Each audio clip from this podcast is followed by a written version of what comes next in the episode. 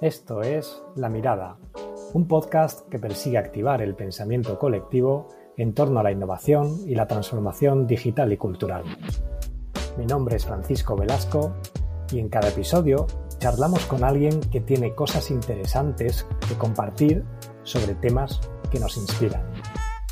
Puedes encontrar todos los episodios en lamirada.substack.com.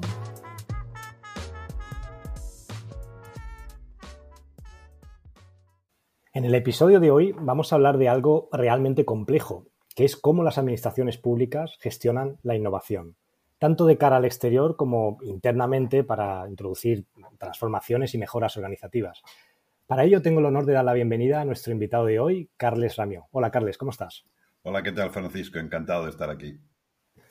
Bueno, pues igualmente, la verdad es que tenía muchas ganas de charlar contigo acerca de, de este tema porque la innovación en la administración pública afecta a la configuración y al futuro de un país más de lo que nos imaginamos.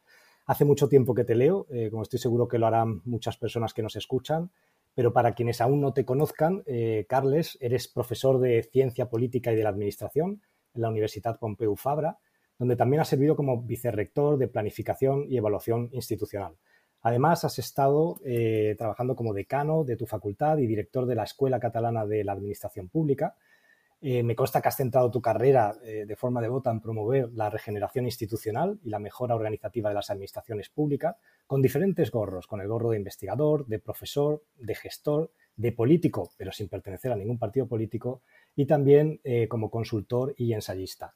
Cuentas con más de 29 libros publicados y 250 artículos y has trabajado con administraciones tanto locales como autonómicas como centrales. Y además también me consta con universidades y centros de investigación, tanto en España como en otros países de América Latina. Bueno, es un lujo tenerte aquí hoy y qué mejor que abrir la conversación con una pregunta que tiene un enfoque más de autodiagnóstico. Me gustaría saber cómo valorarías el estado de salud de la innovación en nuestra administración pública a día de hoy. Bueno, Francisco, obviamente el honor y el gusto es mío de estar aquí y gracias por tu amplia y amable presentación. Si hablamos estrictamente de innovación en la administración pública, tenemos que decir que el estado de salud es hermosísimo, porque yo creo que goza de una bonanza espectacular las distintas iniciativas de innovación en todo tipo de administraciones públicas. Digamos que la innovación ahora incluso está de moda y no paramos de ver cantidad de innovaciones. ¿Por qué ahora tanto? Bueno, primero porque la innovación, digamos, es como un ítem que ya se considera imprescindible de tenerlo en el portafolio de cualquier administración pública y además, digamos, que el cambio, la disrupción tecnológica favorece muchos elementos de cambio en la forma de gestionar y, por lo tanto, de estrategias de innovación que en el fondo significa hacer las cosas de forma distinta para conseguir mayor calidad de servicios y quizá de una forma más eficiente. Por lo tanto, la innovación está en una situación brillante. y Yo algo he participado, no me considero especialista en innovación, aunque he publicado dos libros recientemente sobre innovación, pero era básicamente porque la editorial me imponía en un caso por esto, por este elemento, digamos, de novedad o de actualidad y en otro porque sí que hice un estudio sobre innovación en Iberoamérica, porque yo fui el encargado de elaborar la Carta Iberoamericana de Innovación en la Gestión Pública, que fue firmado, además de los países de Latinoamérica, pues por Andorra, Portugal y España. cuando fue ratificado oficialmente por el gobierno español, incluso firmado por el rey. En todo caso, yo tengo una perspectiva de innovación, eh, más allá de celebrar digamos, todas las bondades que implican muchos proyectos de innovación, que me sorprende que exista ahora tanta innovación y soy también algo crítico con la innovación, en el sentido de que a veces tantas iniciativas de innovación, fíjate, el máximo especialista, que yo lo respeto muchísimo, que Raúl, Raúl Oliván, y habla del hexágono de la innovación, y muestra cómo hay como 112 metodologías distintas de innovación que ahora se están implementando en España. Claro, digamos, todo esta, digamos, este vergel de innovación a veces me, resulta preocupante porque quizá muchas veces innovamos sin una visión estratégica suficiente. Eh, fíjate que llevamos 40 años sin reformar la administración pública. Yo en mi último libro, Burocracia Inteligente, eh, afirmo que ahora hacer una reforma de la administración pública ya carece totalmente de sentido. Digamos, esto no lo hemos conseguido en 40 años, ya quizás sea un concepto anticuado de intentar reformar la administración, todos sus ámbitos y todos sus elementos en un plan como muy ordenado, casi un plan quinquenal de tipo soviético. Eso no funciona. Yo he puesto más por, digamos, ejes de transformación. Y en este sentido la innovación eh, concilia muy bien con esta idea. La innovación que sean como palancas de cambio que tengan un efecto multiplicador. Y ahí es donde hago alguna crítica eh, eh, iniciativas, algunas iniciativas innovadoras en el sentido que tienen un carácter menor, que carecen quizá de unos objetivos claros, que únicamente están muy vinculados a la tecnología, sin que implica un cambio conceptual en la forma de funcionar la administración pública. Es decir, que yo creo que las administraciones públicas, todas las que innovan, antes de innovar o mientras innovan, porque todo eso es un proceso, se puede hacer en marcha, tienen que hacer como una visión estratégica de cómo quieren transformar la administración pública. Y una vez tengan esta visión estratégica, detectar aquellas palancas de cambio que pueden tener efecto multiplicador para conseguir este macro objetivo y allí concentrarse en la innovación. Porque a veces algunos innovadores parecemos pollos sin cabeza, ¿no? Que cambiamos las cosas, pero ¿con qué objetivo? ¿Con qué plan? ¿Con qué orientación estratégica? Y luego otro elemento que a mí me resulta un poco incómodo es que estamos introduciendo ya la innovación como una rutina en la administración pública. Fíjate que hay, eh, en algunos procesos selectivos ya se han incluido temáticas y temarios de innovación y casi exigen que los candidatos que tengan que quieran ser empleados públicos pues demuestren que tienen capacidad de innovación. Incluso se hacen muchos talleres para que todos seamos innovadores.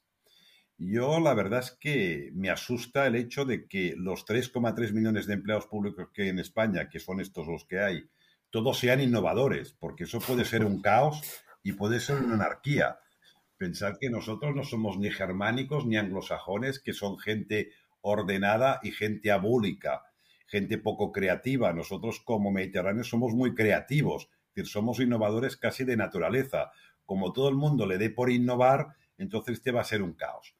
Y además yo creo que los innovadores no se hacen, los innovadores eh, crecen ellos mismos con sus convicciones y yo creo que teníamos que hacer cursos y talleres para que todos seamos permeables a la innovación, pero no necesariamente innovadores. Sé si me explico, porque todos innovadores, eso puede ser caótico.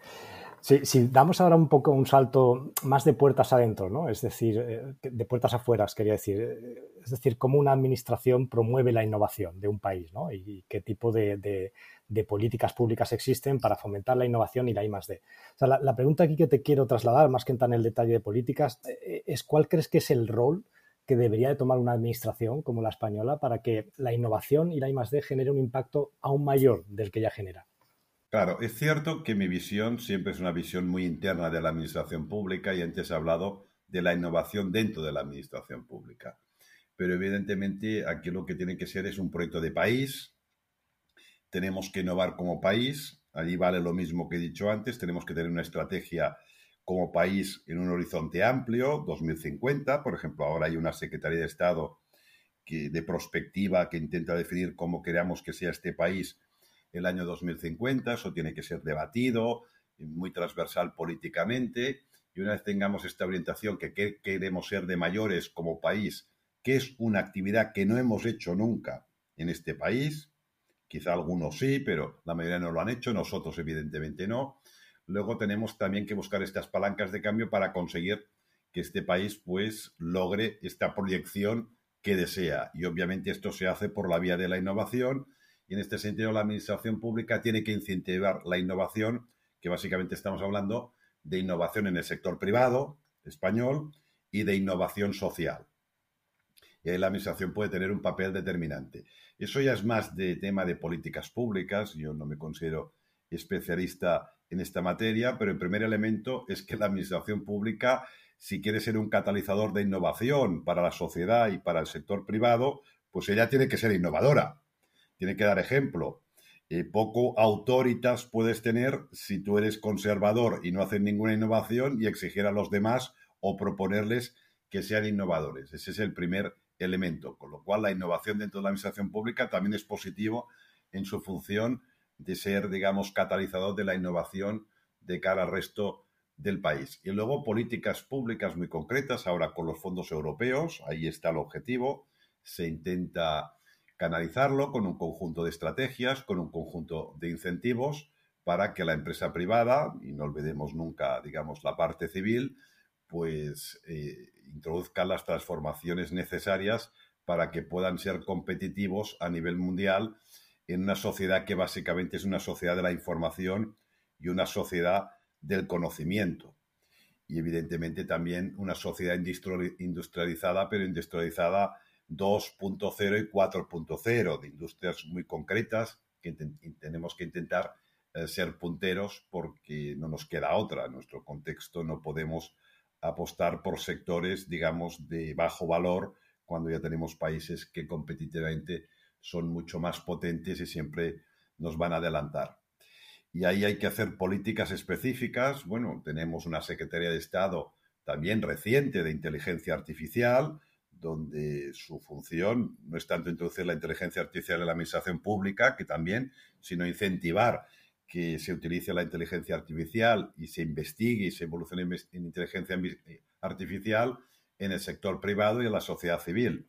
Y hay que decir que la revolución 4.0 es clave, es decir, las estrategias de innovación no son excluyentes y pueden haber muchas y diversas, pero la mayoría hay que enfocarlas ya en lo que está en marcha, que es esta revolución 4.0, donde la inteligencia artificial y la robótica van a tener un especial protagonismo. Pero, por ejemplo, en biomedicina, donde en biomedicina, curiosamente, España es un país bastante potente y tiene que apostar también en materia energética, en, en la energía verde o incluso la energía posverde, que sea todavía más verde que la actual, porque eso del mundo eléctrico no está muy claro que sea verde, pero sí la eólica o otros tipos de alternativas eh, y donde España está bien posicionada en este sector y tiene que aprovechar que hay un, conjunto de especialistas y la administración pública, ¿esto cómo funciona? Funciona con incentivos.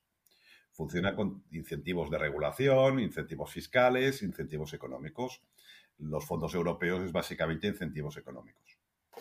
Y volviendo un poco más de puertas adentro, eh, a lo que es a la innovación dentro de la administración, eh, uno de los temas fundamentales para la creación de culturas y organizaciones innovadoras, y esto aplica a todos los sectores, es la selección y gestión del talento.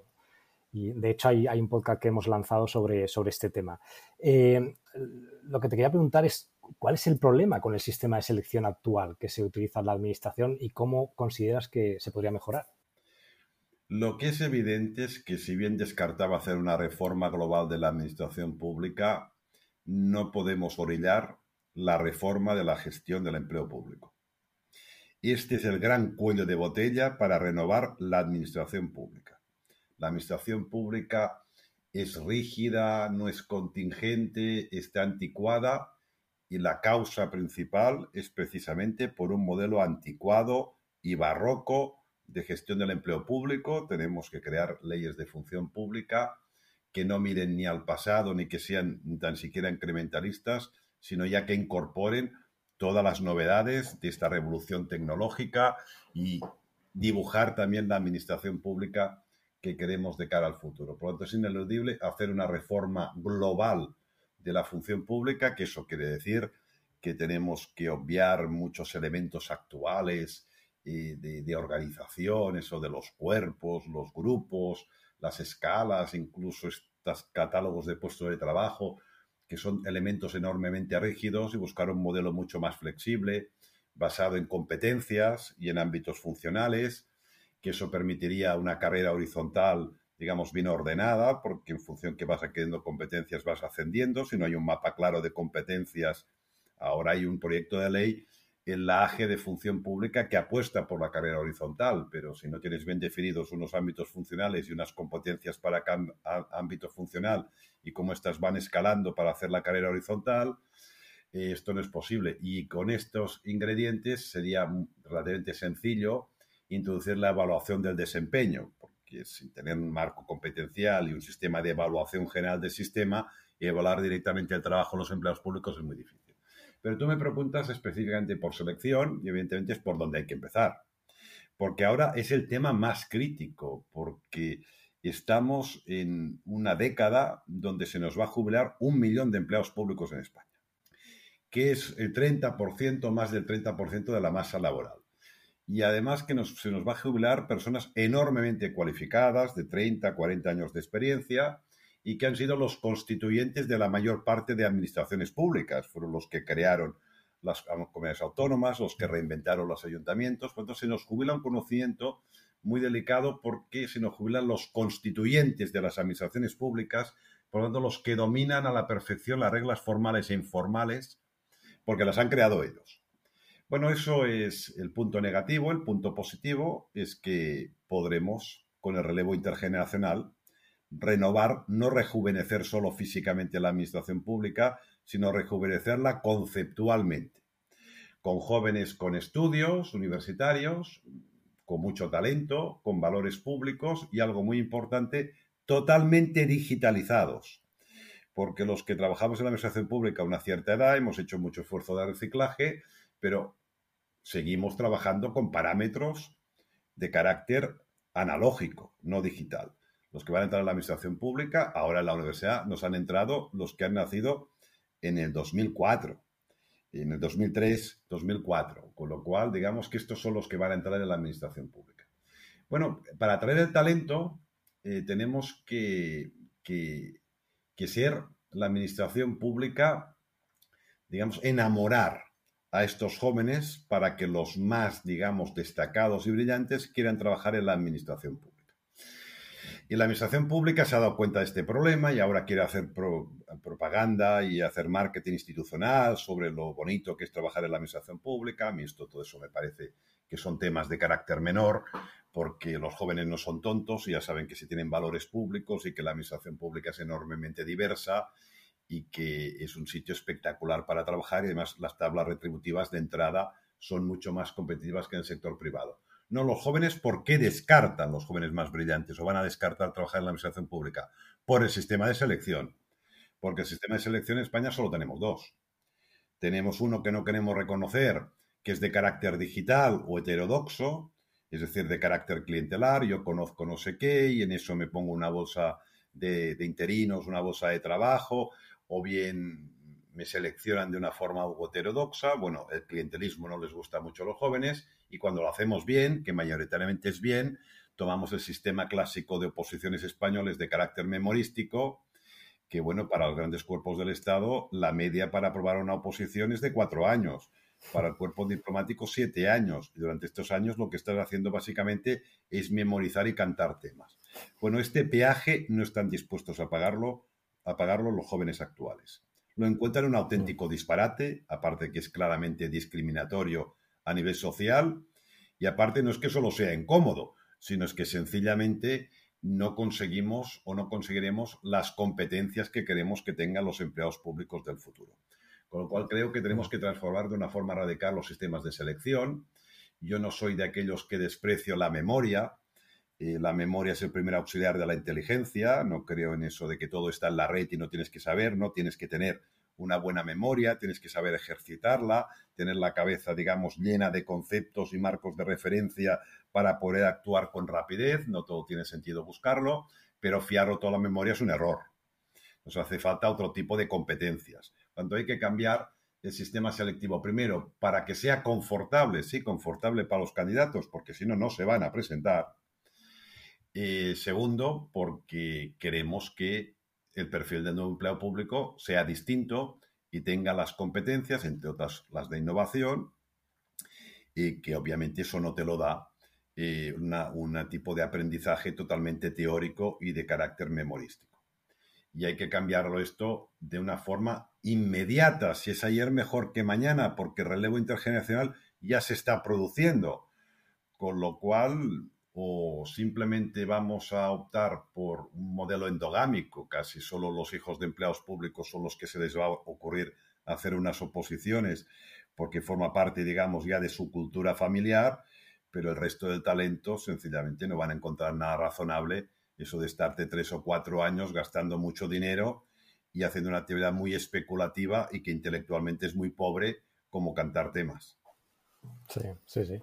¿Y tiene sentido o es posible establecer, eh, no sé, sistemas como más fluidos o más líquidos que permitan la entrada temporal de personas del sector privado pues para dar ese servicio público? Algo que tengo entendido hay, hay, países donde, donde se hace. Es decir, que cualquier profesional pues puede decir, bueno, voy a dedicar dos años de mi vida o, cuatro a, este servicio público. Bueno, sí, lo que pasa es que la administración pública, ese tipo de perfiles, digamos, provisionales o transitorios, como podrían haber sido los interinos o los laborales temporales, al final hemos abusado de ellos y, se, están acabando todos aplantillando, con lo cual eso produce un cierto, digamos, miedo escénico. Pero ahora el sistema tal como está no es maduro para lo que tú propones. Si hiciéramos una reforma profunda de la función pública, eso lo tengo planteado en un libro de inteligencia artificial o en un libro que hice con Miquel Salvador sobre la nueva gestión del empleo público y argumentaba, nos hace falta una administración pública con un 80% de personal más o menos eh, fijo, eh, digamos, estable. Es importante la estabilidad, tiene sus eh, elementos negativos, negativas, pero es importante la estabilidad porque la estabilidad implica crecimiento. Los que son innovadores son el personal estable. Solo dice Stiglitz, el economista, en un libro, solo los que tienen una cierta estabilidad y además trabajan en entornos complejos multisectoriales que pueden aprender de un sector a otro, pueden ser innovadores. Y la administración pública tiene estos dos ingredientes imprescindibles para ser innovadores. Pero como, tal y como te decía, eh, eh yo creo que un 20% sí que estaría bien que fuera personal de tipo transitorio por proyectos. Mm. Porque la administración pública cada vez va a trabajar más por proyectos, proyectos que muchos de ellos no van a tener un carácter estructural, y va a necesitar una fuerza laboral eh, de carácter temporal muy especializada. Es decir, lo que no estoy hablando yo es ni de trabajo precario ni de mini jobs. Estoy hablando de una masa laboral muy bien preparada y que va a trabajar por proyectos determinados, muy bien pagados. Cuando se acaba el proyecto, pues van a quedar sin trabajo, pero si han solventado con éxito el proyecto, otra administración pública o la misma los va a fichar para un proyecto parecido o para un proyecto distinto. Con lo cual, esta parte variable creo que oxigenaría mucho. Pero repito que no estoy hablando de precarizar el trabajo, sino justamente de flexibilizar un poco como consultores, pero que trabajan in-house dentro de la administración pública con una vinculación mucho más potente que externalizar todo ese tipo de tareas que ahora lo que hacemos es externalizarlo directamente, con lo cual perdemos el control y la inteligencia está fuera. ¿no? Hay incorporar esta inteligencia, ficharla para algún proyecto, contar con ellos, incluso gente que puede trabajar en dos administraciones públicas en paralelo porque los proyectos no son a tiempo completo y trabajan dos días a la semana en un proyecto para un ayuntamiento y trabajan tres días a la semana en un proyecto en paralelo para una comunidad autónoma, porque no les hace falta un empleado público full time. Y por cierto muy bien pagados porque claro, digamos la contrapartida a no tener un puesto estable es que la retribución es más alta de los que están de forma estable. Estaríamos hablando como de un tipo de empleo público altamente cualificado e incluso privilegiado profesionalmente, pero que sería muy útil para la administración pública y le saldría muy económico para la administración pública, porque los aprovecharía para aquellas competencias que se requieren y que poseen en aquel momento y que luego quizá no te hacen falta, pero sí le hacen falta a otro tipo de administración pública. Pero eso ya es empleo público 4 o 6.0. Esto ya es muy avanzado, pero creo que tenemos que ir para allá. Tú vas muy ya eh, en, escenarios muy sofisticados. Entiendo, entiendo. Vamos a volver un poco a lo que es a la, administración y a cómo la, administración está innovando tengo listadas algunas iniciativas que, son bastante populares en, administraciones locales, regionales, nacionales. Y lo que quería, más que entrar en el detalle de cada una, es conocer tu opinión sobre cómo de efectivas consideras que son. Yo te voy a listar varias y, te dejo un poco reflexionar. Entonces, por un lado está, por ejemplo, la aplicación de metodologías de prospectivas y diseño de futuros para planificación estratégica, que es lo que se ha hecho también, en parte está ligado a la, a la creación de la Oficina Nacional de Prospectiva y Estrategia de País a Largo Plazo. Por otro lado está la creación de laboratorios de innovación pública, esto también se ha popularizado bastante. También existen procesos de inteligencia colectiva, se organizan eh, formatos de participación ciudadana, hackatones, etcétera. También está un poco más tradicional o de hace ya años la compra pública innovadora. Incluso si nos vamos más atrás, la creación de parques y hubs tecnológicos, que son otras formas. Cuando vemos todas estas iniciativas, eh, ¿cuáles consideras más efectivas? ¿Cuál es tu opinión? Bueno, sí es cierto, has hecho un buen repaso. A ver, el tema de la prospectiva. Eso, evidentemente, todas las administraciones públicas o las que tienen una cierta dimensión tenían que tener a ciertas unidades de prospectiva, aunque esto de la prospectiva, que me dediqué durante un tiempo, es la forma fina y académica de llamarle la futurología. Digamos que la predicción es muy difícil, pero lo que es casi imposible es predecir el futuro. Pero es importante hacer este ejercicio para adelantarse. Pero más que tener únicamente unidades que hacen este ejercicio y que pueden quedar descontextualizadas y al final ahí se meten un conjunto de intelectuales que hacen unos escenarios totalmente casi esotéricos y que no permealizan al resto de la administración, creo que tenemos que incorporar la, la prospectiva a todos los ámbitos de gestión y a nivel micro. Cualquier jefe administrativo tendría que dedicar un tiempo a hacer análisis de prospectiva de su propio ámbito de trabajo o de su unidad. es lo que eh, Xavier Marcel llama organizaciones ambidiestras, es decir, cualquier directivo público con una mano tiene que gestionar el día a día para que conseguir eficacia y eficiencia, claro, eso no lo podemos soslayar, pero con la otra mano dedicarse a estar oteando el horizonte, ver qué hacen otras administraciones públicas en la misma materia, avanzarse, otros países, es decir, sacar los ojos de las ramas del árbol y ver un poco el bosque en su conjunto y hacer una cierta análisis de prospectiva. Y eso todo el mundo lo tendría que hacer, incluso un técnico superior tendría que ser su función esta. ¿Cuál es el problema? El problema es que tú hablas con directivos públicos, y lo entiendo perfectamente, yo he ocupado puestos de directivo público, y todos te dicen que el día a día los agobia y que no tienen tiempo para dedicarse a la prospectiva. Es decir, que me reconoce todo el mundo que no tiene tiempo para pensar. Y te estoy hablando de los líderes. Y si hablas con un ministro o con un alcalde, también te dice que el día a día lo agobia y no tiene tiempo para pensar.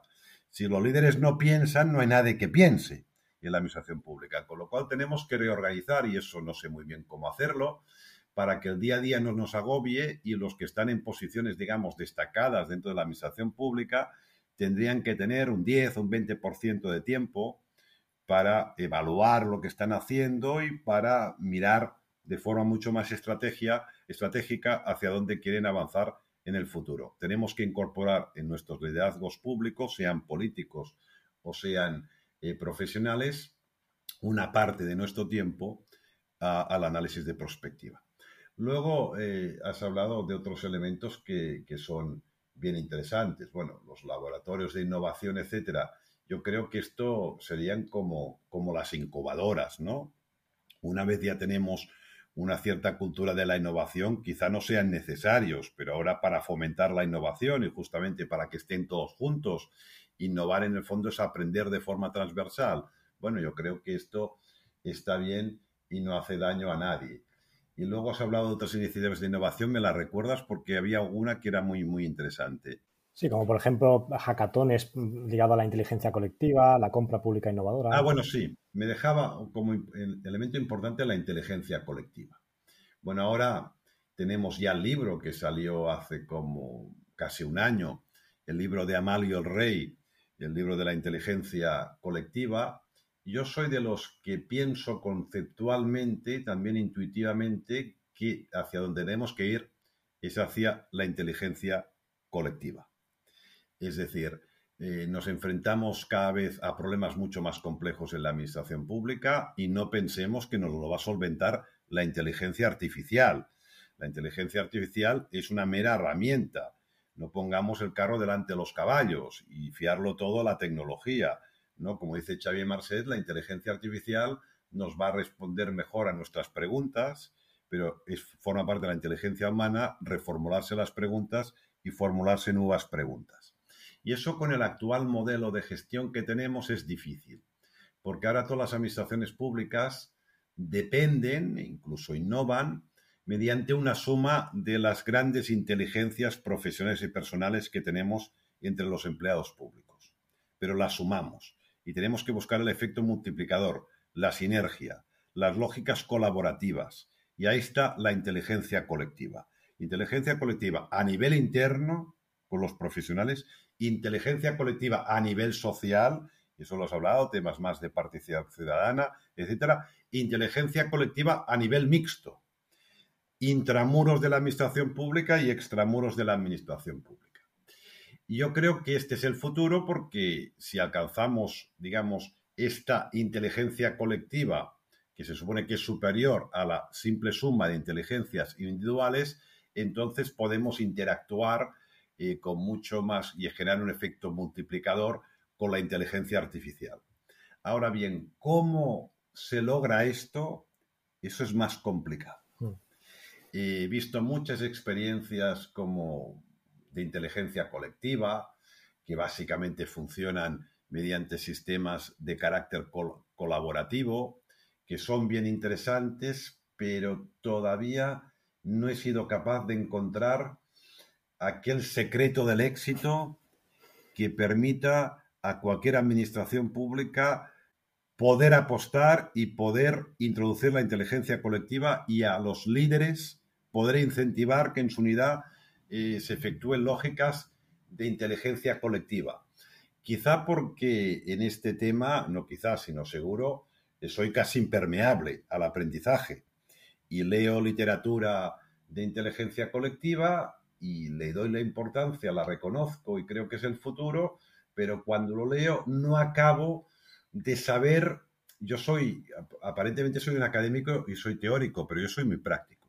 Es decir, todo aquello que analizo teóricamente, si no lo veo o no lo imagino en la práctica, entonces ya no me interesa, porque son meras, meras, teorías. Y ahí tengo que reconocer mi impotencia porque reconozco que la inteligencia artificial es enormemente, hay inteligencia colectiva enormemente importante, pero si a mí me dijeran, oye, en tu institución fomenta lógicas de inteligencia colectiva, yo todavía no sé cómo hacerlo. Pero tenemos que seguir experimentando. Y es importante todas estas iniciativas. También sería importante que no solo se quedaran en iniciativas, porque aquí a veces lo que sucede es que nos gusta mucho la novedad, nos gusta mucho vender la novedad, pero luego no la hemos madurado esta novedad hoy no la hemos digerido. Vamos a evaluarla, vamos a ver qué ha funcionado. Por lo tanto, aquello que vamos ya a mantener para siempre. Vamos a ver aquello que no ha funcionado y cómo podemos mejorar y generar unos sistemas de aprendizaje. Cuando es muy importante que estén estas, estas iniciativas, pero que además sean evaluadas y que avancemos. Yo creo que en algunas dinámicas de esto de trabajo colaborativo y estos círculos virtuales y de trabajo que se han hecho en muchos ámbitos, por ejemplo, en el sector penitenciario y en la de Cataluña, que es bien interesante, pero me parece que se quedan luego estancados hmm.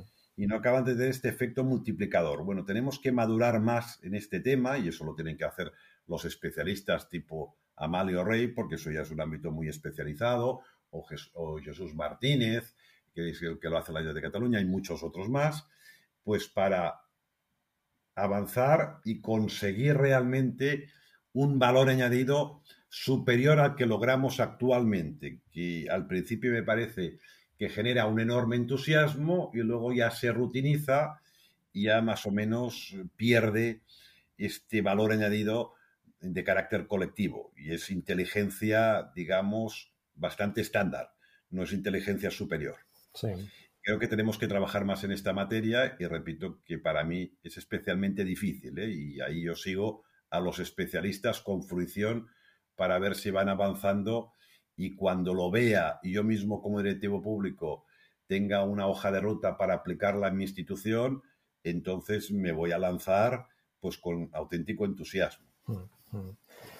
Bueno, pues nos vamos a quedar con esta reflexión. Además, creo que lo que, lo que mencionas de la evaluación es muy interesante. Yo a veces lo, traduzco más a términos de iteración, porque muchas de estas iniciativas se hacen y es como ya terminan, pero hay que entenderlas como un proceso y no un fin de por sí. ¿no? Entonces, cuando se repiten y se repiten, ahí es donde está el kit de la cuestión muchas veces. ¿no? Eh, Carles, ha sido todo un privilegio conversar contigo y tener esta oportunidad de, de aprender de tu experiencia y de tu visión. Quería además aprovechar pues, para darte la enhorabuena y las gracias por toda la labor de divulgación, yo diría más intelectual que haces en este entorno, que, además es muy necesaria. Eh, iniciaremos además como continuidad del podcast eh, un hilo en LinkedIn para que quien lo desee pueda participar. Y nada más, muchas gracias por tu tiempo y ha sido todo un placer tenerte como invitado.